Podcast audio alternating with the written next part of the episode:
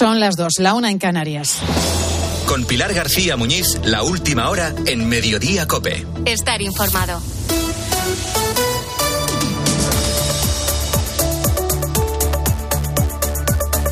¿Qué tal? ¿Cómo estás? Muy buenas tardes. Bienvenido como siempre a Mediodía Cope. La convivencia entre vecinos de un bloque de viviendas puede dar lugar, pues ya lo sabes, a todo tipo de situaciones y algunas a veces complicadas. Hay problemas que se cronifican, que en ocasiones no van más allá de no saludarse si te encuentras en el ascensor, pero en otros casos acaban en denuncias. Desde luego, lo que no suele pasar es que un problema vecinal acabe en un asesinato. Pues esta es la hipótesis que está investigando la policía sobre lo que ha pasado en un edificio del distrito de Carabanchel, en Madrid. El asesinato de la presidenta de la comunidad de vecinos por parte de la inquilina de una vivienda en alquiler. Y el detonante podría ser el impago de unas facturas de agua. La víctima sería Pilar, una mujer de 68 años que desapareció sin dejar rastro el pasado 27 de febrero. Sus pertenencias, el móvil y su cartera estaban en casa, pero ella no aparecía y sus familiares pusieron una denuncia. Incluso un sobrino de la víctima publicó un mensaje en redes sociales pidiendo ayuda porque su tía había desaparecido en circunstancias muy raras, muy extrañas y había incluso dejado la luz de la casa encendida. Cuatro días después, ayer por la tarde, en el vertedero de ventas con Peñaguilera en Toledo, a 100 kilómetros de Madrid, aparecía el cadáver mutilado y quemado de una mujer. Los restos se encajan con la descripción de Pilar, la desaparecida. La policía llega a este punto de la provincia de Toledo tras hablar con Marta, una mujer de 34 años que tiene alquilado un piso en el mismo edificio en el que reside Pilar. Las dos comparten rellano y ambas mantenían una tensa relación porque Pilar, que ejerce como presidenta de la comunidad de vecinos, le estaba reclamando el pago de las facturas del agua. A partir de ahí, Marta se convierte en la sospechosa principal. De hecho, ahora mismo esta mujer se encuentra detenida. Los vecinos de este edificio de Carabanchel no dan crédito a la historia. Lo cierto es que hoy van atando cabos poco a poco y Ana, que vive también en ese edificio, comenta algún detalle que hoy le resulta llamativo. La conserje estaba abajo con una vecina y la vieron entrar con una maleta muy hermosa, muy grande, y la manejaba muy vacía. Y solamente la conserje la preguntó, eh, ¿vienes de viaje? Y dice, no, me estoy mudando. Sobre las diez y media de la mañana, el lunes, el mismo lunes. ¿eh? ¿Qué pasó en ese rellano? Pues es algo que ahora tiene que aclarar la policía, pero desde luego resulta inquietante y difícil de creer que una de tus vecinas haya sido asesinada y que la sospechosa, de momento, sea la vecina de la puerta de al lado. Pues están pasando más cosas que debes conocer y que te cuenta ya a continuación Ángel Correas. Sí, Pilar, hacía días que no se peleaban en público por este asunto y hoy PSOE y Podemos han recuperado la discordia por la ley del solo sí es sí. El martes el Congreso vota la toma en consideración de la reforma, con la que el Gobierno pretende ahora que dejemos de sumar rebajas de condena a las 722 que oficialmente se han registrado desde el mes de octubre, cuando entró en vigor esta ley del solo sí es sí. Bien, pues Podemos dice que a día de hoy ni siquiera va a dar el visto bueno a que este camino se tramite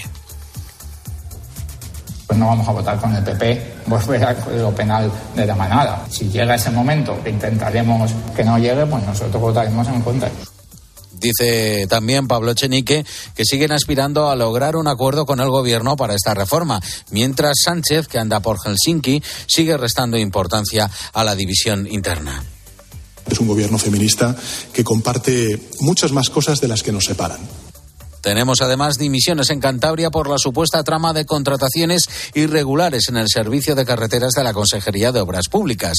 Hoy ha dimitido el consejero, el eh, partido regionalista de Miguel Ángel Revilla y también se marcha el director general de carreteras de esa comunidad. Y de Extremadura nos llegan además dos buenas noticias. Se ha puesto la primera piedra de la futura empresa propiedad de Leonardo DiCaprio, ojo, para fabricar diamantes sintéticos con una inversión de 700 millones y 300 puestos de trabajo. Y además de niños, decíamos aquello de ya se han casado, supongo que más de una vez lo has dicho. Bueno, pues eh, podría también valer para este caso. Don Benito y Villanueva de la Serena han firmado esta mañana su fusión, aunque no será efectiva hasta el año 2027.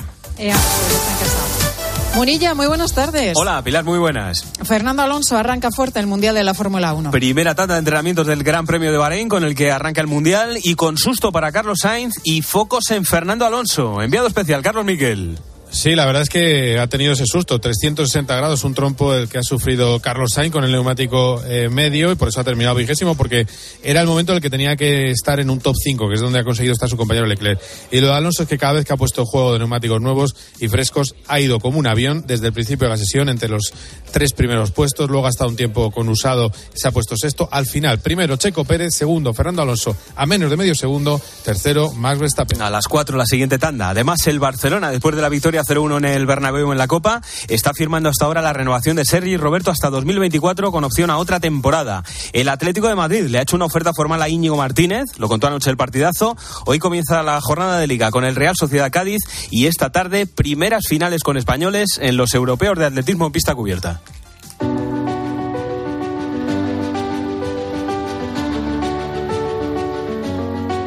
Pilar García Muñiz. Mediodía Cope. Estar informado.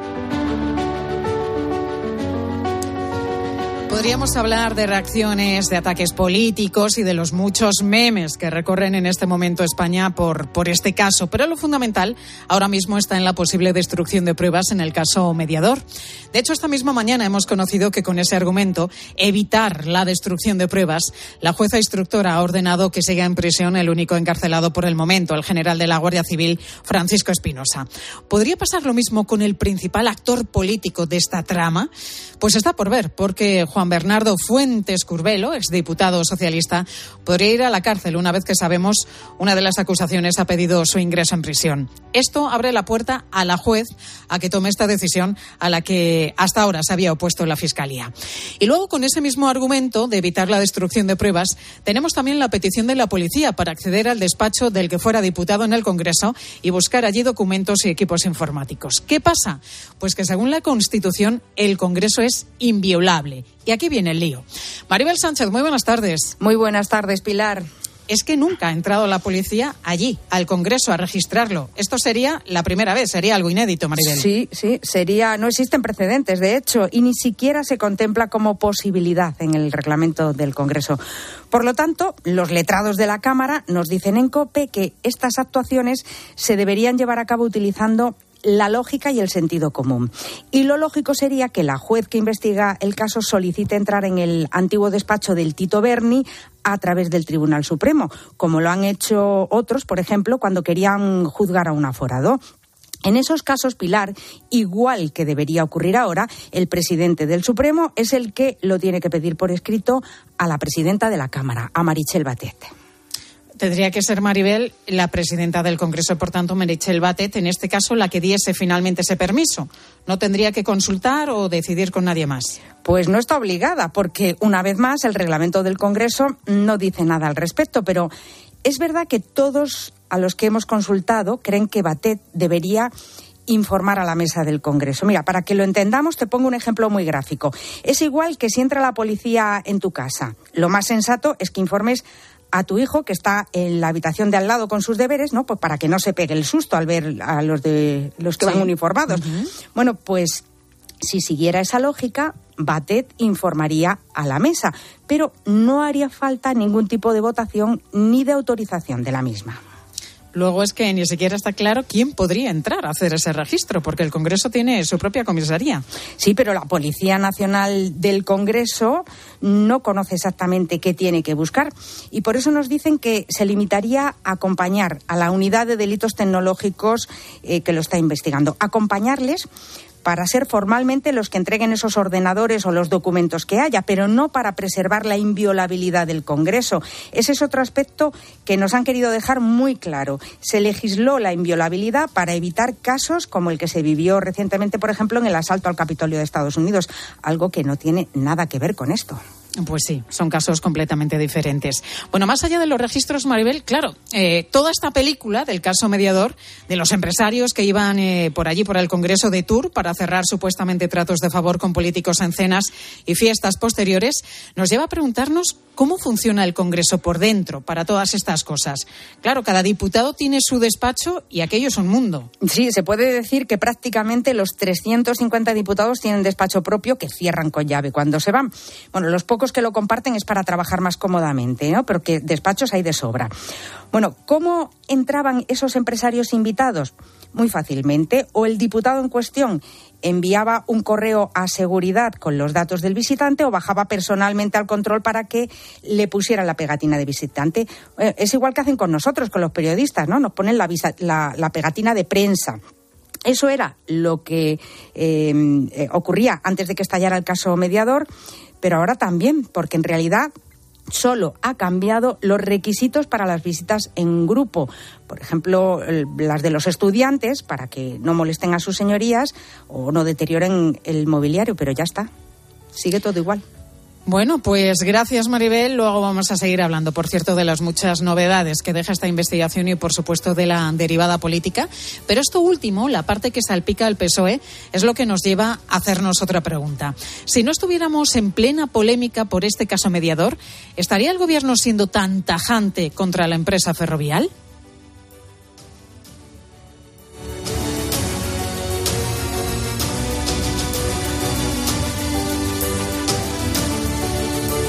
Yo creo que los empresarios tienen una enorme responsabilidad social en la sociedad en la que nacen y desarrollan toda su acción y creo que además en España hay ejemplos extraordinariamente positivos de grandes empresarios comprometidos con su país. Desde luego, tras este anuncio, creo que no es el caso del señor Del Pino. La patria no es solamente hacer patrimonio, la patria es ser solidario, arrimar el hombro y ayudar sobre todo cuando tu país lo necesita y sobre todo teniendo en cuenta en fin, que estamos hablando de la tercera o cuarta fortuna de España y que evidentemente en buena medida esa fortuna se ha hecho gracias a nuestro país, a España y a la contribución de los españoles. Church. Pues allí donde está haciendo parada estos días Pedro Sánchez, dentro de su gira por Europa, pues allí que aprovecha para dejar recaditos al presidente de Ferrovial, a Rafael del Pino. Y eso que Sánchez no ha sido ni mucho menos el más encendido dentro del gobierno estos días a la hora de criticar que la constructora española pues haya anunciado el traslado de su cabecera a los Países Bajos. Hoy, después de tres días de ataques por parte del Ejecutivo, desde Ferrovial han roto su silencio y lo han hecho con Carlos Herrera, aquí en COPE. Su director de Comunicaciones, Francisco Polo, y niega para empezar que la decisión tenga que ver con los impuestos. Desde el punto de vista fiscal, esto es completamente neutro para la empresa y digamos que para la Hacienda española el impacto es eh, mínimo, irrisorio. Vamos a seguir tributando pues, por todo lo que tengamos que tributar en España, como hemos hecho siempre. ¿Cuántos impuestos va a dejar de pagar esta empresa en España? Pues mira, el año pasado sus tributos subieron a 282 millones de euros y se calcula que con el cambio esa cantidad se va a reducir en un 2% aproximadamente. Si cogemos como referencia las cifras del año pasado, estaríamos hablando de unos 5 millones y medio de euros menos para las arcas públicas de, nuestro país. El segundo mensaje de la compañía, no cambian de sede por inseguridad jurídica en España. Es un país donde hay un buen marco jurídico, pero esto no quiere decir que ni pensamos ni hayamos dicho que en España no lo hay. Eh, la razón que a nosotros nos impulsa es pensar en el crecimiento de, Ferrovial, donde consigamos mayor liquidez y consigamos pues mayor apoyo financiero de inversores internacionales para seguir eh, compitiendo.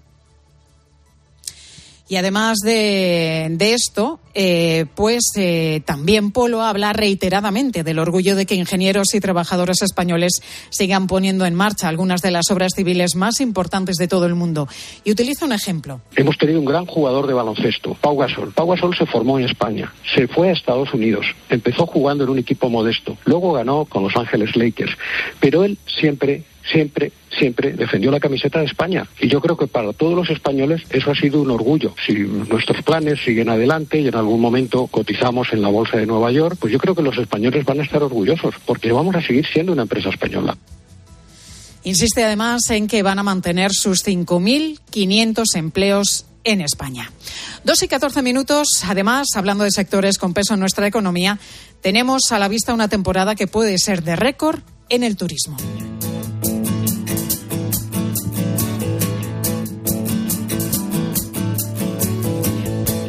Hemos arrancado este año 2022 con la llegada de más extranjeros para disfrutar de nuestro país y que además se han dejado más dinero que en el mes de enero de 2020 previo a la pandemia. Datos que nos sirven para proyectar un verano en principio bastante positivo. Susana Moneo. Sí, han sido más de 4 millones 100 mil turistas extranjeros, con un gasto de 5.200 millones de euros. Por este orden, británicos, franceses y alemanes han sido quienes más nos han visitado y se ha incrementado la llegada de norteamericanos, italianos e irlandeses.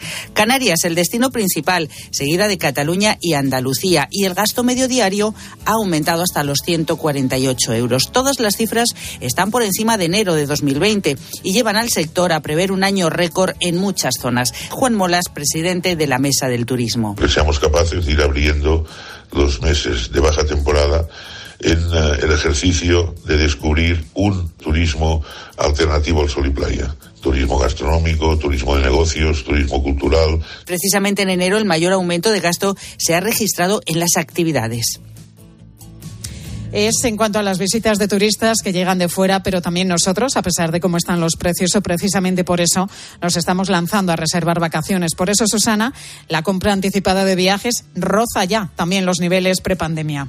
Sí, estamos reservando ya con más de tres meses de antelación. Es decir, nos estamos anticipando como era habitual antes de la pandemia. Escapadas de fin de semana, media distancia y destinos ya más lejanos que se han abierto. Carlos Garrido, presidente de la Confederación de Agencias de Viaje, CEAF. Japón, China, Corea, etcétera y ya los, eh, los españoles pues volvemos a realizar esos eh, grandes viajes que llevábamos mucho tiempo sin hacer y que están también siendo muy importantes en la cifra de facturación de las agencias de viajes. En algunas cadenas hoteleras se tienen ya más reservas para el verano que en 2019. Gracias, Susana. Y ahora quiero hablarte del duelo más disputado de los últimos tiempos. Va a intentar el uno contra uno. Llega la ayuda de John, se va de De John. Llega Araujo. Golpea Vini mal el balón que se va fuera, puerta. Araujo le dio salida por fuera. Bueno, que no, que no, que esto no va de fútbol. Por cierto, la victoria del Barça fue lo más visto en televisión en lo que llevamos de año. Pero si crees que lo de el Madrid y el Barça es rivalidad, espera que te cuente lo de los gramáticos contra los escritores. Palabras más o menos años ¿eh? han tardado en ponerse de acuerdo porque unos, los escritores, querían recuperar la llamada tilde diacrítica, la que nos ayuda a diferenciar palabras que son iguales. Del otro lado estaban los expertos en gramática, que no le habían sentido, por ejemplo, a que solo se escriba con tilde cuando se puede sustituir por la palabra solamente reseten su mente y vuelvan a lo que estudiaron en el colegio, que solo se acentuará únicamente cuando equivalga a solamente y haya una duda razonable. Es decir, que cuando equivale a solamente lo podemos acentuar sin ningún problema. Que la gente no se vuelva loca y que haga lo que hacíamos antes. Duda razonable en este y aquel lo acentuamos cuando sea pronombre, claro. Y en solo, pues cuando equivalga solamente se acentúa el punto y se acabó. Nada más, ya está. Pues es el profesor Fernando Vilches, titular de lengua en la Universidad Rey Juan Carlos, que nos decía que han tardado tantísimo en dar marcha atrás, como te comentaba hace un momento, 13 años, porque las cosas de la lengua, dice, van despacio. Pero es que este tema se había convertido en una auténtica batalla pública que además va mucho más allá de esta palabra, la palabra solo. Sigues en Mediodía Cope ahora con tu Cope más cercana.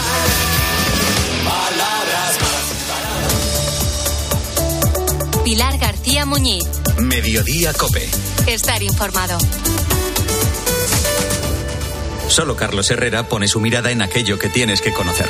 En el año 2022, en España hubo un total de 15.400 inmuebles ocupados, es una media de 46 al día. Y Cataluña concentró el 43%. ¿A qué se debe eso? Pues mira, eh, la verdad que estamos viviendo una situación de indefensión total. Muchas veces se venden las llaves, eh, sale uno ocupa y entra otro, porque se han vendido las llaves, como un trapicheo total. Luego también están las mafias. Para comenzar el día bien informado, despierta con Carlos Herrera. Desde las 6 de la mañana todo pasa en Herrera en Cope. Elegir Grana Padano es abrazar los valores italianos que lo hacen único. Porque en el sabor de Grana Padano se encuentra el sabor de Italia, la emoción de compartir un sabor que enamora al mundo entero.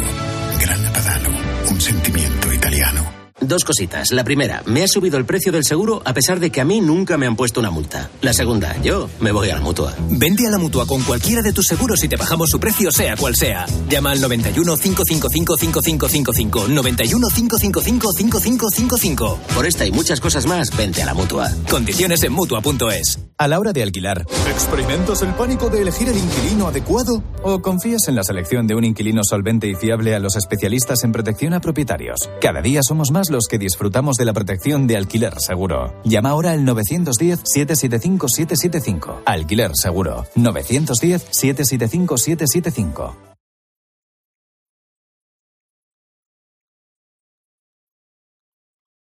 Pilar García Muñiz. Mediodía Cope.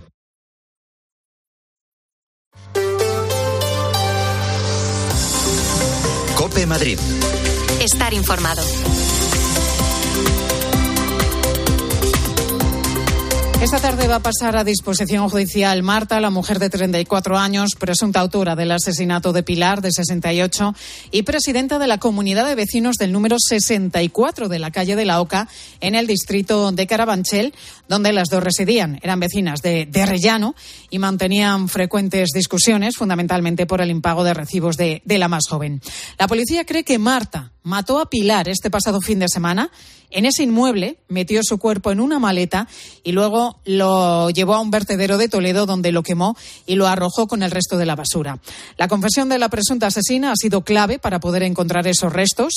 Nos vamos a esta hora al edificio donde se produjeron supuestamente los hechos, a ese número 64 de la calle de la Oca. Belén Ibáñez, buenas tardes. Hola, buenas tardes, Pilar. Me imagino que, lógicamente, los vecinos todavía impactados con todo lo que ha pasado. Pues imagínatelo, impactadísimos y también agobiados por el aluvión de medios de comunicación que han invadido su portal. Hemos podido ver cómo la puerta de la casa donde vivía Pilar estaba precintada por la policía y a muy pocos metros la puerta donde vivía Marta, la presunta homicida. La echaron de menos el domingo al ver que no la veían por ahí. La familia también estaba extrañada porque había luz en su casa, pero no contestaba el teléfono. Hasta que el lunes llegaron esos familiares y al abrir la puerta, pues vieron que algo no cuadraba. Nos lo cuenta Siana, una vecina. El domingo por la noche estaba aquí. Y ya el lunes es cuando la familia vinieron que no la localizaban y se dieron cuenta de que no estaba dentro de la casa. En la casa estaba el móvil, la documentación, la ropita preparada para haberse ido al gimnasio, la luz encendida, en la puerta sin echar las llaves. Entonces, eh, Pilar no era así. Bueno, mm, dicen que no había mm, tampoco mala relación, pero sí que es verdad, también nos dice algún vecino, bueno, vecinos que hemos podido hablar con ellos, pero que no querían que les grabáramos, estaban también un poco cansados de tanto medio de comunicación, pero sí nos decía alguno que Pilar era un poquito celosa con la cuestión del, del cumplimiento de las normas. Eh, había unos recibos pendientes, iban a ir el lunes al banco a cobrarlos, pero nunca llegaron. Eh, lo que sí dicen es que no hubo ruidos, no hubo nada sospechoso. Eso sí, vieron a Marta, la presunta homicida, con una maleta de grandes dimensiones. La conserje estaba abajo con una vecina y la vieron entrar con una maleta muy hermosa, muy grande, y la manejaba muy vacía. Y solamente la conserje la preguntó, eh, ¿vienes de viaje? Y dice, no, me estoy mudando. Sobre las diez y media de la mañana, el lunes, el mismo lunes. ¿eh? Y la conserje dice que no había mal rollo aparente entre ellas. Pilar lo que quería era eh, hacer las cosas bien y entonces pues eh, le cobraba a las personas que debían, que no era el trabajo de ella, pero quería ayudar a la comunidad, ¿sabes? No nos esperábamos lo que ha pasado. ¿No era una persona conflictiva, Marta, tampoco? No, es que no era ni fu ni fa, no hablaba con ningún vecino, era una persona aislada. Bueno, pues esta tarde o a lo más tardar mañana, Marta, la presunta homicida, pasará a disposición judicial. Gracias, Belén. Luego veremos en qué situación queda la detenida. Todo lo que no sea presión provisional sería una auténtica sorpresa, visto cómo lo tiene todo de atado la policía. Y en COPE hemos querido saber, al hilo de este suceso, qué puede pasar por la cabeza de una persona para llegar a asesinar y quemar el cuerpo de una vecina. Se lo hemos preguntado a la psicóloga Natalia Ortega. El odio es un sentimiento negativo de rechazo como resultado de su frustración y además tiende a ser vivido de modo incontrolable y muy intenso. El odio produce cambios neuroquímicos y puede hacer que eventualmente nuestro cerebro esté dominado por conductas de ataque, como podría ocurrir en este caso, y convertirlo en conductas de agresividad muy, muy potentes hasta llegar a finales que sean totalmente dramáticos. Bueno, nos comentaba esta psicóloga además, Natalia, que estos conflictos vecinales son mucho más frecuentes de, de, lo que pensamos. Y en cuanto al tiempo, pues parece que el frío nos va a dar una pequeña tregua. De momento hoy las máximas van a subir hasta los 12 grados. 10 tenemos hasta ahora en el centro de Madrid, aunque cuando más se va a notar esa tregua va a ser este fin de semana, sobre todo el domingo, cuando los termómetros se vayan hasta los 15 grados. 2 y 24, toca hablar de tráfico. Móvil Norte, concesionario oficial BMW, patrocina el tráfico. DGT, Lucía Andújar, buenas tardes. Muy buenas tardes. Hasta ahora estamos pendientes de un accidente que se ha producido de entrada a la Comunidad de Madrid por la A5 a su paso por Alcorcón y que provoca el corte de los dos carriles izquierdos. Al margen de esto van a encontrar tráfico lento de salida en la A2 en Torrejón de Ardoz y también en la A4 a la altura de Pinto. Van a encontrar algo también de complicaciones si circulan por la M40 en Coslada y Hortaleza en dirección A3 o en la zona de Túnez del Pardo dirección a la carretera de La Coruña, por lo que les pedimos mucha precaución en estos tramos y vías. Que los mejores ingenieros hagan los mejores coches es lógico. Que cuando quieras conducir, conduzcas un BMW también es lógico. Como que el mejor servicio te lo ofrezca tu concesionario de confianza. Lógico, ¿verdad? Si quieres BMW, quieres Móvil Norte. Porque lo lógico es querer siempre lo mejor. Visítanos en Móvil Norte, carretera del Plantío 62, Majada Honda o en movilnorte.bmw.es. Roca Rey, Morante, El Juli, Talavante, Manzanares, Castella, Perera. Los más grandes están varias tardes en la Feria de San Isidro. Las entradas para todos los festejos están ya a la venta en las-ventas.com. Hazte con ellas antes de que se agoten. Querido oyente, ¿has perdido algún ser querido? En Martínez La Fuente Abogados te ayudamos a tramitar la herencia. ¿Problemas entre los herederos? En Martínez La Fuente Abogados mediamos para resolverlos. Infórmate en el 646-690-032 o en martinezlafuenteabogados.es. Especialistas en herencias. ¿Comprarías una prótesis de cadera por internet y dejarías que te la colocara alguien que no sea médico? No, ¿verdad? Entonces, ¿por qué compras la ortodoncia, el blanqueamiento dental o la férula de descarga si los tratamientos bucodentales son complejos y han de ser personalizados? Consulta con un dentista de tu confianza. Pon la salud de tu boca en buenas manos. Colegio de Odontólogos y Estomatólogos de Madrid. Cope Madrid. Estar informado. Hablamos ahora de una de las obras de ingeniería civil junto a la del Estadio Santiago Bernabéu más importante de los últimos años en Madrid, la reforma del Hospital 12 de Octubre. 700 operarios trabajan en tres turnos para levantar un nuevo edificio que va a sustituir a la emblemática torre de ladrillo que será derribada en 2024. Pablo Fernández, buenas tardes. Buenas tardes, Pilar. ¿Cómo van esas obras? ¿Se van a cumplir los plazos previstos, Pablo? Pues avanzan a gran velocidad. Según la presidenta de la Comunidad de Madrid, Isabel Díaz Ayuso, más del 60% de la obra ya está ejecutada y el nuevo edificio entrará en funcionamiento para finales de este año. Esta nueva instalación del Hospital 12 de Octubre contará con un bloque en exclusiva a la atención de la mujer y el niño, incluyendo urgencias pediátricas y ginecológicas, entre otras novedades que ha anunciado Díaz Ayuso. Va a contar con nuevos quirófanos, con unidades de cuidados intensivos, áreas destinadas al diagnóstico de enfermedades y todo ello con el equipamiento tecnológico de última generación. En las plantas superiores habrá más de 700 habitaciones de uso doble o individual en función de las necesidades y además estará conectado con urgencias generales. Hace apenas una semana se colocaron las 15 pasarelas de 15 metros de longitud cada una que conectarán el nuevo edificio con la zona ambulatoria. El Ejecutivo Regional calcula que la fachada estará terminada para antes de verano. Cope Madrid. Estar informado. Adivina adivinanza. ¿Sabes quién es el que te vende tu casa y te dice que puedes seguir viviendo en ella para siempre? Correcto. Eduardo Molet, el de vendido, vendido, vendido. Persona de confianza. 658 60 60 60. Panizo, el sabor de un gran licor, el de la crema con orujo panizo. Un placer de cremosa textura. Panizo, bien frío, solo con hielo, su sabor es incomparable. Licor de crema con orujo panizo. Más que un licor, un hechizo. Si al escuchar las siglas EGB se te pone una sonrisa, no te pierdas Yo fui a EGB en Madrid. Ven a cantar, bailar y revivir aquellos maravillosos años. Más de cinco horas de rock y pop con los mejores grupos y shows. Yo fui a EGB La Gira, sábado 1 de abril en Center. Entérate de todo en yofuiagblagira.com. Que no te lo cuenten. ¿Cómo ha cambiado Madrid desde que abrió el primer restaurante José Luis en la calle Serrano? Lo que no cambia son las ganas de disfrutar de la más alta gastronomía y el mejor servicio en sus ocho restaurantes. José Luis, la referencia de la alta cocina para tus celebraciones, comidas, cenas y catering. Reserva en joseluis.es. ¿Buscas financiación para tu empresa? Con Gedesco puedes disponer de un préstamo de hasta un 25% de tu facturación de forma inmediata. Alcanza los objetivos de tu negocio con las mejores soluciones de financiación alternativa. Préstamos para tu empresa, para tu negocio. Nosotros confiamos en ti. Llámanos al 900 900 550 o entra en gedesco.es. Seguimos contándote todo lo que te interesa en Mediodía Cope.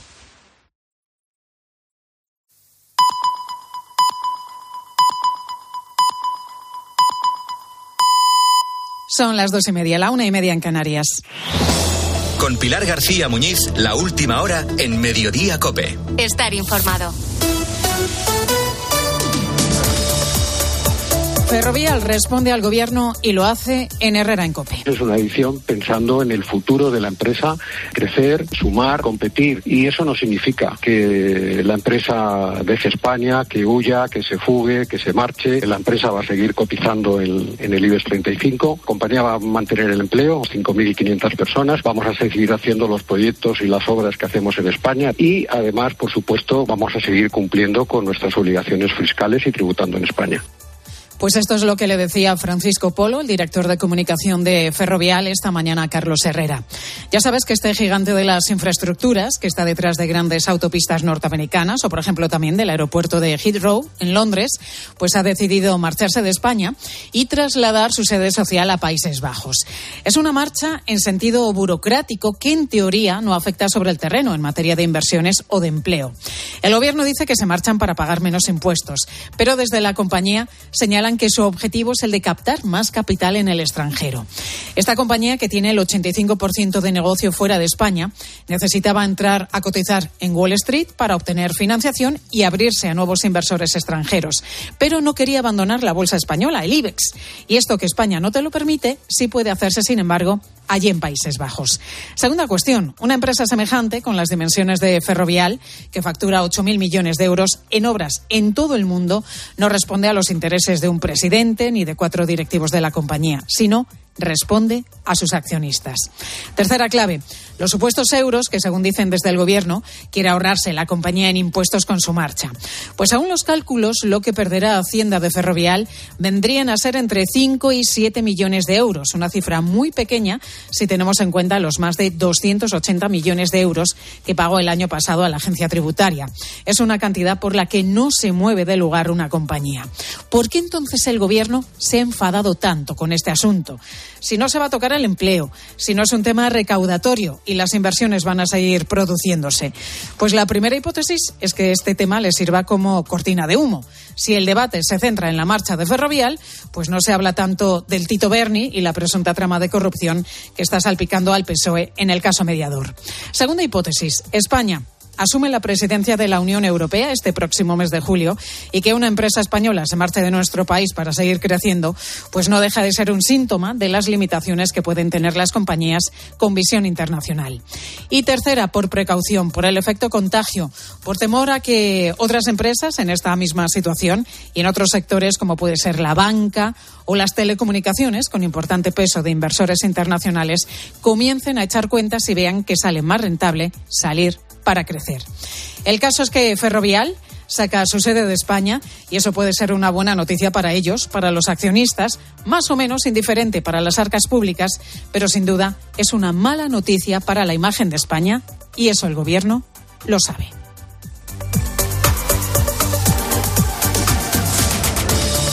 Pues están pasando más cosas que debes conocer como estas tres que te cuento ya a continuación con la ayuda de Ángel Correas se dedicaban a robar a refugiados ucranianos que han llegado en el último año a nuestro país. Ha caído una banda en Alicante y Murcia. Seguían cada día sus víctimas para conocer sus horarios y sus domicilios. Practicaban técnicas como abrir las cerraduras. Incluso llegaron a instalar localizadores en coches para saber cuándo las casas de las víctimas quedaban vacías. Hay 10 personas detenidas como presuntas autoras de siete robos. Lo más curioso de todo es que estos presuntos ladrones son también de nacionalidad ucraniana y rusa. El valor de lo sustraído es de 1.250.000 euros. Por primera vez en la historia, las mujeres están presentes en los parlamentos de todo el mundo. Aunque solo representan un 26%, siendo el resto hombres, y hay que decir que no todos los países cuentan con este tipo de cámaras. Costa Rica, Suecia y Senegal son los tres parlamentos que tienen una proporción más igualitaria entre ambos sexos. Cuarto encuentro de los responsables de las oficinas diocesanas de protección de menores. Está organizado por la Conferencia Episcopal y se está celebrando hoy en Madrid, centrado en las personas que se dedican a la formación en los seminarios y congregaciones religiosas para detectar y prevenir conductas de personas que puedan con el tiempo mostrar tendencias a cualquier forma de abuso. La jornada concluirá con el relato de víctimas de abusos, así como de especialistas en encuentros de restauración entre víctimas y victimarios. Y a partir de las 13.05, Luis Munilla, ¿qué nos vais a contar en los deportes? Bueno, Pilar, vamos a contar todo lo que dio de sí el clásico de la Copa, que fue el clásico del mundo al revés, con victoria del Barça defendiendo y con el Real Madrid sin un solo tiro entre los tres palos. La vuelta, recuerdo, es el miércoles santo, 5 de abril. Tenemos la previa de la jornada de liga que arranca hoy con el Real Sociedad Cádiz en tiempo de juego. Además, el Barça en cualquier momento puede anunciar la renovación de Sergi Roberto y el Atlético de Madrid le ha hecho una oferta a Íñigo Martínez y mucho polideportivo con los europeos de atletismo, con John Ram defendiendo su número uno en Orlando y sobre todo con el arranque del Mundial de Fórmula 1, porque Fernando Alonso ha marcado hoy el segundo mejor tiempo en la primera tanda de entrenamientos en Bahrein.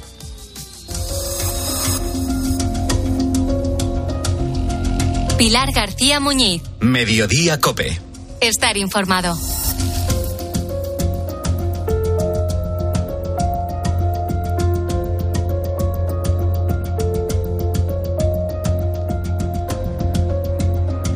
Hoy te estamos contando en COPE las novedades en la investigación del caso mediador y pruebas a las que hemos tenido acceso y que desmontan la versión del que fuera diputado socialista Juan Bernardo Fuentes Curbelo, conocido como Tito Berni. Durante su declaración ante la juez que instruye este caso, el exdiputado llegó a negar su relación con el otro hombre fundamental en esta supuesta trama, el general Espinosa de la Guardia Civil, que es el único encarcelado por el momento. Juan Maño, muy buenas tardes. Buenas tardes, Pilar. Las pruebas que hoy estamos emitiendo demuestran que, además de conocerse, su relación era más que fluida. Son varios los momentos en los que queda reflejado eso y como muestra un botón ocurre en mayo de 2021 un empresario que paga a la red con la aspiración de instalarse en la llamada zona especial canaria se siente engañado y amenaza con llevar a los tribunales al mediador de la trama. Se lo comunica al diputado del PSOE. Este se pone muy nervioso y recibe la llamada del mediador que lo graba todo para tu tranquilidad, las transferencias que él ha hecho, que son cinco mil y pico de euros, son a mi cuenta personal, a la cuenta de Antonio Navarro. ¿Y por qué te ha llamado a ti? Porque él sabe que tú me vas a llamar a mí. ¿Me entiendes? Nada más. Seguramente. Dice la juez que cada empresario paga 5.000 euros precisamente a la red para aspirar a esos beneficios. Parte del dinero, según el sumario, iría a un club de fútbol que preside el propio diputado. ¿Él no te comentó nada del club de fútbol? ¿Del dinero que aportó al club de fútbol? No, se me dijo que le había puesto lo del equipo. Digo, mira, sí, eso lo pusiste en la cuenta del equipo y se te agradece. Yo te lo dije, te lo dije ya, te lo agradecí. Y, y, y tal, ¿no? Yo sé que como que fue un condicionante que le pusiste tú para que... me- Bueno, vale, vale. Mira, Juanpe, eh, aquí cada uno ahora va a decir lo que le dé la gana. ¿vale? Claro, me imagino. Cada uno tendrá su versión. Juan Bernardo Fuentes dice no mantener ninguna relación precisamente especial ni de amistad con el mediador y, por supuesto, que no era su colaborador. Pues esto es lo que se refleja en el sumario. Bueno, pues hoy hemos sabido que el general Espinosa seguirá en prisión por decisión de la juez que instruye el caso para evitar la posible destrucción de pruebas.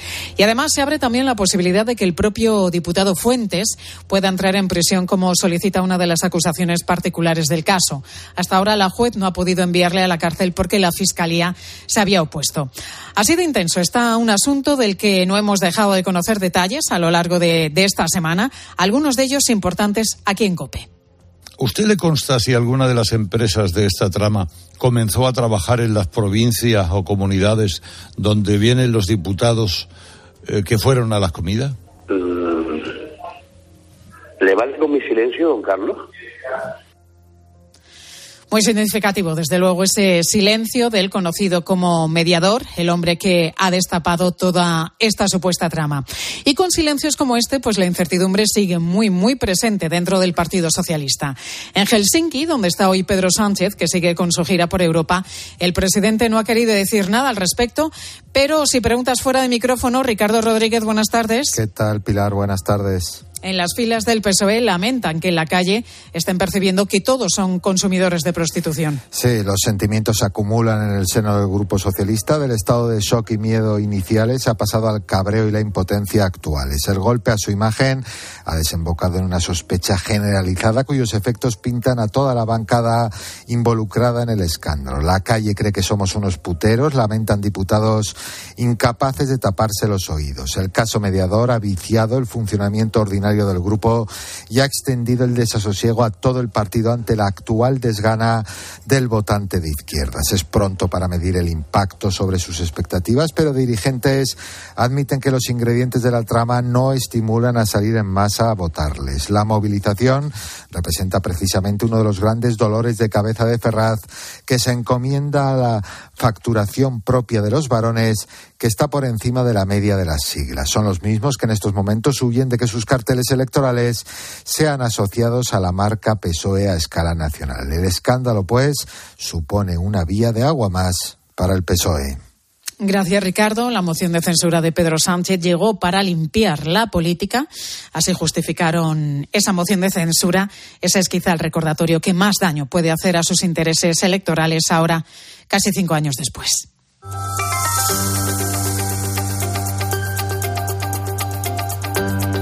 Y la huelga de los letrados sigue haciendo mella en muchísimos aspectos del día a día, desde los 241.000 juicios y vistas suspendidos a los más de 300.000, a las más de 300.000 demandas paralizadas en los juzgados de todo nuestro país.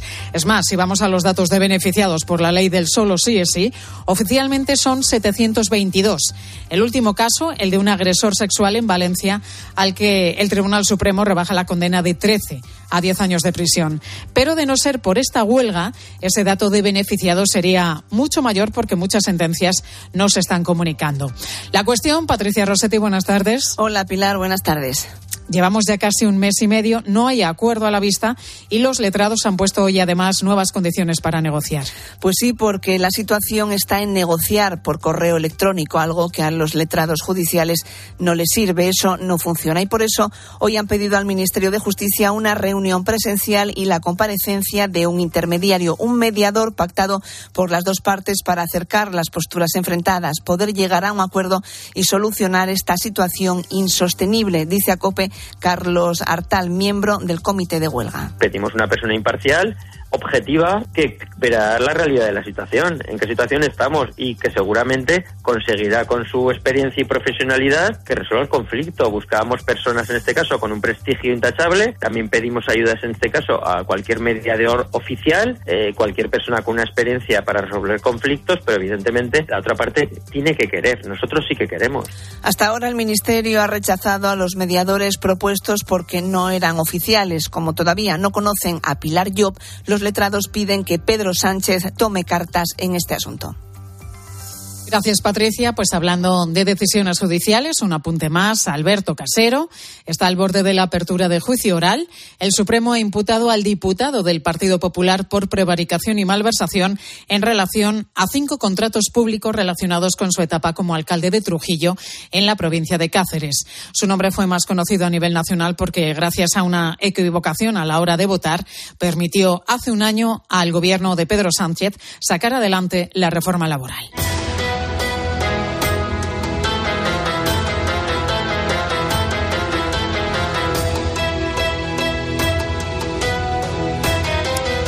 A estas alturas, la verdad que se descubre algo nuevo en las pirámides de Egipto. Parece increíble, pero sí, han encontrado un pasadizo desconocido hasta la fecha en la gran pirámide de Giza, que podría llevar hasta la cámara funeraria de Keops. Pilar Cisneros, muy buenas tardes. Sí, Pilar, buenas tardes. Pues los arqueólogos pensaban que lo sabían todo sobre esta gran pirámide, pero resulta que no. Con el uso de la tecnología moderna han hecho un nuevo descubrimiento sorprendente, un corredor de nueve metros de largo y de dos metros con diez centímetros de ancho. Javier Sierra es escritor y colaborador de COPE. Detrás de los dinteles de este enorme monumento se escondía un pasillo de nueve metros que ha aparecido gracias a la aplicación de rayos cósmicos.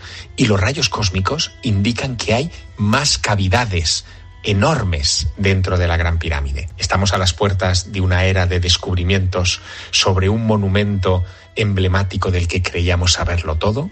Yo creo que sí. Pues esta tarde vamos a descubrir más, sobre todo sobre esa técnica que han usado, la de los rayos cósmicos. De las cuatro con Pilar Cisneros y Fernando de Aro en la tarde de Cope.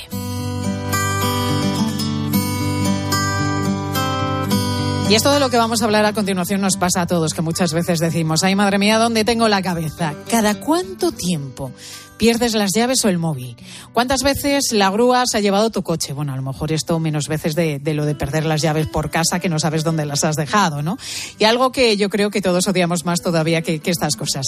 ¿Eres de los que pierde habitualmente el trabajo realizado en un ordenador, por ejemplo, por un error informático? Porque no lo has ido salvando quizá.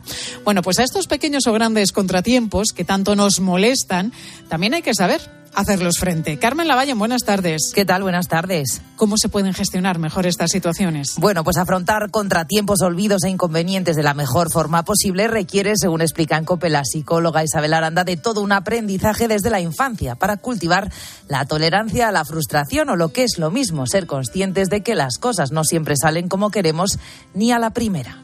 Lo ideal sería de esto que he aprendido y de ahí mejorar nuestra gestión de las situaciones, darnos cuenta lo que está en nuestra mano, lo que lo que yo puedo hacer y no está en mi mano. Una buena gestión emocional también nos ayuda en este tipo de situaciones fastidiosas y aquí tenemos tres ejemplos de autorregulación. Creo que reacciona bastante bien porque hay que relativizar las cosas. Te enfadas contigo mismo un rato y a los 15 minutos se te ha pasado un poco el enfado. Asumiéndolo. Entre quienes peor reaccionan ante las contrariedades están, según los expertos, las personas a las que les gusta tenerlo todo bajo control. ¡Chiquilla!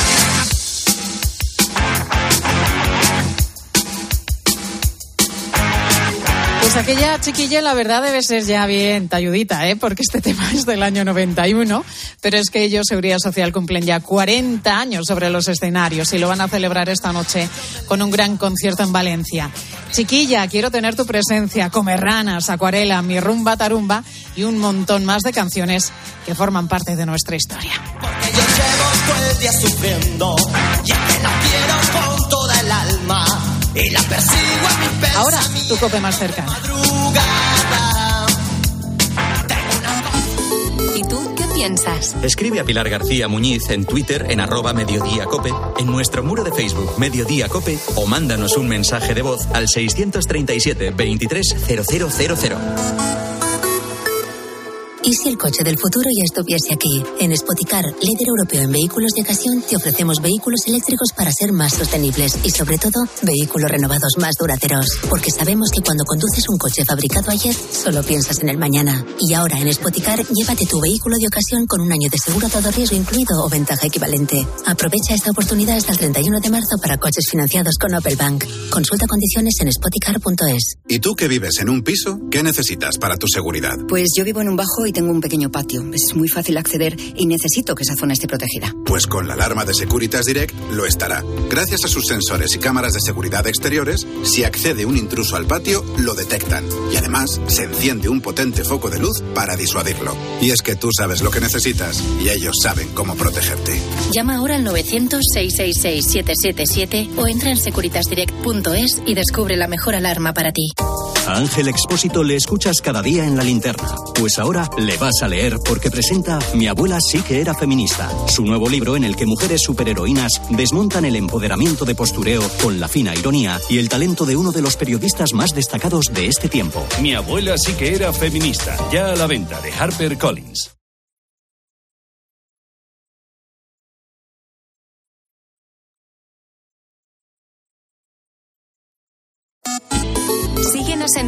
arroba cope y en facebook.com barra cope. Pilar García Muñiz. Mediodía Cope.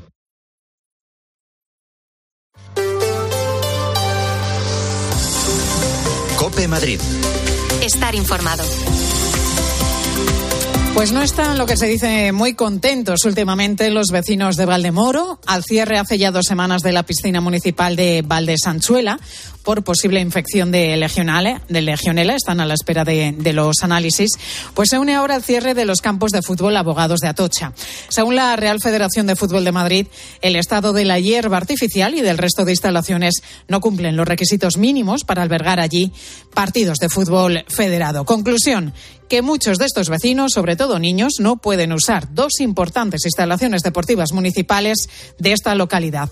Mamen Vizcaíno, buenas tardes. ¿Qué tal, Pilar? Muy buenas tardes.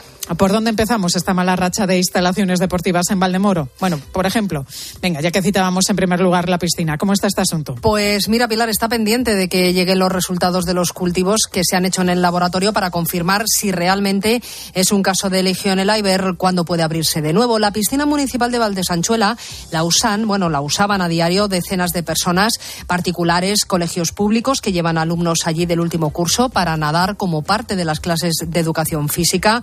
Y hay también asociaciones como Amíbal con personas con discapacidad que tienen sus propios monitores que les dan clases de natación a niños de entre 4 y 19 años. Por ejemplo, a la hija de Inma. Yo te puedo decir que en mi propia persona lo, lo vivo y lo sufro porque yo los miércoles, mi hija tiene discapacidad y los miércoles eh, vamos a natación. Y ella es la primera que está enfadada porque no va a su piscina con su monitora, que la adora y, y no, no, no tenemos alternativa, claro.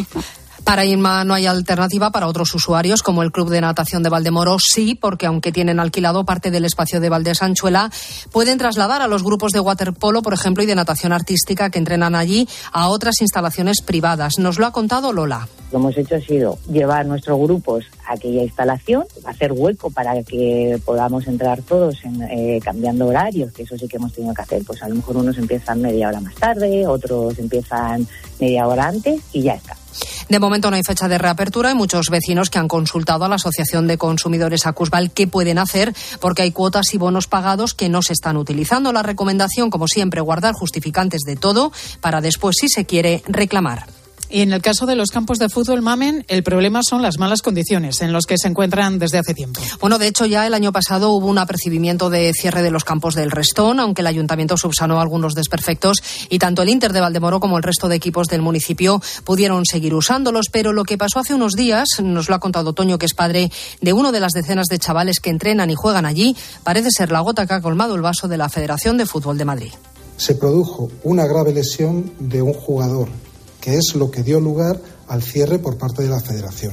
Desde la Concejalía de Deportes, una vez que la Federación ha dicho que ese campo no se puede utilizar, se dio la orden de cierre y ahora están pendientes de que una empresa empiece a arreglar, entre otras muchas cosas, los agujeros que hay en las líneas divisorias del terreno de juego. Mientras tanto, pues padres como Miguel tienen a sus hijos entrenando en casa. Nos encontramos con un campo que se ha cerrado, eh, con cientos de niños que no pueden jugar al, al fútbol. Ayer mi hijo por lo tuvo que entrenar en mi casa online Entrenamiento online o en los campos de tierra que hay junto al Parque Natural de las Bolitas del Airón. Allí, te lo digo yo, más de uno se ha dejado las rodillas y se le han quitado hasta las ganas de jugar al fútbol. Eh, lo conoces bien tú eso. Por ¿no? experiencia propia te lo digo. En los niños, quizá. En los niños, en los niños, no en las madres. Gracias, Mamen. Hasta luego, Pilar. Pues esperemos que pronto se subsanen esos problemas y tanto el campo de fútbol como la piscina municipal pues estén lo antes posible a disposición de, de los vecinos. Cuando quieres volver a sentir ese no sé qué, qué, sé yo, no te hace falta ninguna app de citas. Porque en Cabify puedes rentabilizar al máximo tu licencia con la mayor flexibilidad al volante y con nuevas comisiones reducidas. Eso sí que son mariposas. Regístrate como colaborador y descubre la mejor forma de volver a ilusionarte. Digo, de ganar al volante. Colabora con Cabify. En marzo, ríete como nunca en la ópera. La nariz de Sostakovich se estrena en el Real con un ingenioso e hilarante espectáculo. Una divertidísima ópera en la que su protagonista descubrirá que su nariz ha desaparecido y cobrado vida propia. ¿Qué pasará mientras trata de encontrarla? Descúbrelo del 13 al 30 de marzo. Siete únicas funciones. Compra tus entradas desde 17 euros en teatroreal.es. Nuestra vida está llena de sonidos que merecen ser escuchados. Y tú mereces oírlos bien. Ahora en Óptica Roma tienes la última tecnología en audífonos recargables con la máxima calidad garantizada y al 50% de descuento si compras dos audífonos. Para que no te pierdas los sonidos de la vida. Óptica Roma, tus ópticas de Madrid. Seiki Kane y Mason en el Auditorio Nacional. El famoso violonchelista presenta un recital único en Madrid. Vivirás una experiencia inolvidable con esta joven estrella de la música, admirada por el público y la crítica. Solo el 12 de marzo. Entradas a la venta en la web del Auditorio Nacional. Cope Madrid. Estar informado. Pues sigue la batalla de los vecinos de Arganzuela y Carabanchel para impedir la tala de miles de árboles en Madrid-Río y en el barrio de Comillas, consecuencia de la ampliación de la línea 11 de metro. Mañana vuelven a salir a la calle para pedir a la comunidad que modifique el proyecto y saque la parada de metro prevista dentro de Madrid-Río a la calle, a la acera concretamente. Hasta ese histórico parque de Arganzuela nos vamos. Ramón García Pellegrín, muy buenas tardes. ¿Qué tal, Pilar? Muy buenas tardes. Tras la multitudinaria concentración de hace dos semanas, el Gobierno regional anunció, Ramón, la paralización momentánea de la tala de árboles en Madrid-Río, pero los vecinos no se lo terminan de creer. Pues no, no se fían los vecinos, Pilar, eh, porque las obras no han parado aquí. Siguen adelante dentro de Madrid Río las excavadoras ya muy cerca del famoso barco pirata infantil. No hay un compromiso claro de la Consejería de Transporte, nos dicen los vecinos, de situar esa estación de metro fuera del parque en el Paseo de Yeserías como se proyectaba en un principio. Los expertos consultados nos aseguran que es imposible trasplantar estos 300 árboles que estoy viendo aquí amenazados de tala si la estación se ubicara al final dentro del parque. Si no hay tala, ¿por qué sigue la valla que rodea a estos plátanos de más de 50 años? Se preguntan. Una valla que es ya todo un símbolo de resistencia vecinal. Amanece todos los días con carteles y pintadas contra la tala y los operarios la pintan una y otra vez. Ya van por la novena mano de pintura. Queremos metro fuera del parque.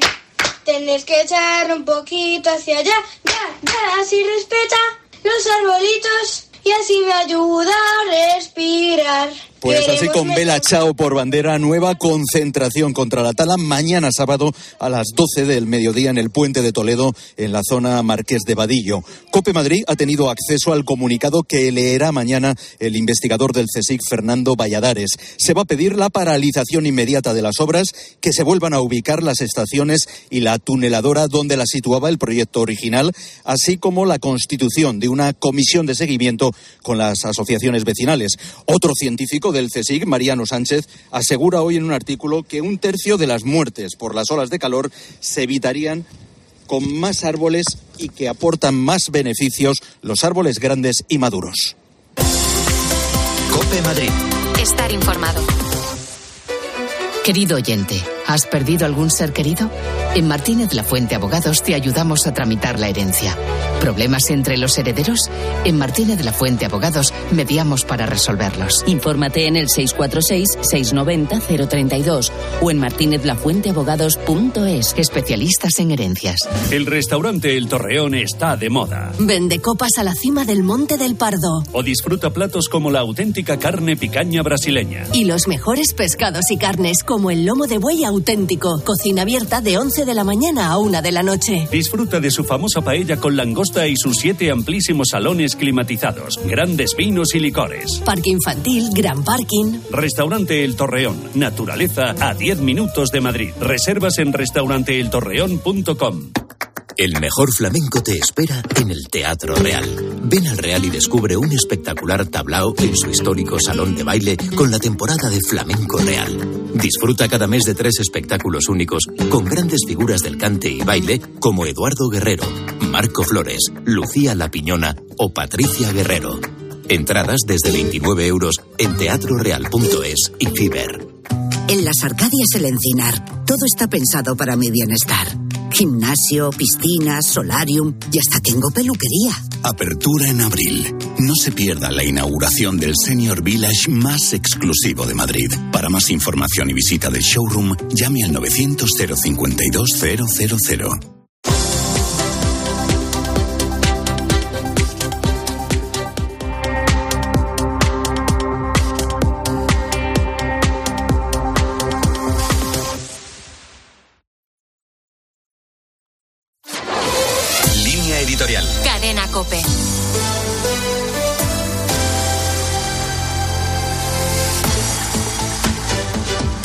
Es importante saber cuál será la postura de un hipotético gobierno del Partido Popular ante la ley trans recién aprobada. Núñez Feijó ha asegurado que cuando llegue al gobierno será una de las primeras leyes que modificará. Mientras, el Partido Popular ha votado a favor de la toma en consideración de la propuesta de Vox para derogar la ley trans de la Comunidad de Madrid, aprobada con la abstención de los populares durante el mandato de Cristina Cifuentes y que ahora el PP reconoce que era deficiente tanto desde el punto de vista técnico jurídico como del contenido de varios de sus artículos. Aunque la reforma no podrá hacerse efectiva hasta la próxima legislatura, Díaz Ayuso se propone eliminar la autodeterminación de género como eje de esa ley, una perspectiva intensificada en la norma impulsada por la ministra Montero. El PP se ha comprometido a elaborar una nueva legislación que dé cauce a las demandas de las personas trans, pero que no deje desprotegidas ni a las mujeres ni a los menores. El planteamiento de los populares en Madrid, que se anticipa a lo que el partido de Feijó decida en ámbito nacional, propone el acompañamiento médico ante los casos diagnosticados de disforia de género, con equipos interdisciplinares y centros especializados en todo el En el caso de los menores, la nueva ley recuperará la necesidad del consentimiento de los padres e impedirá la aplicación de cirugía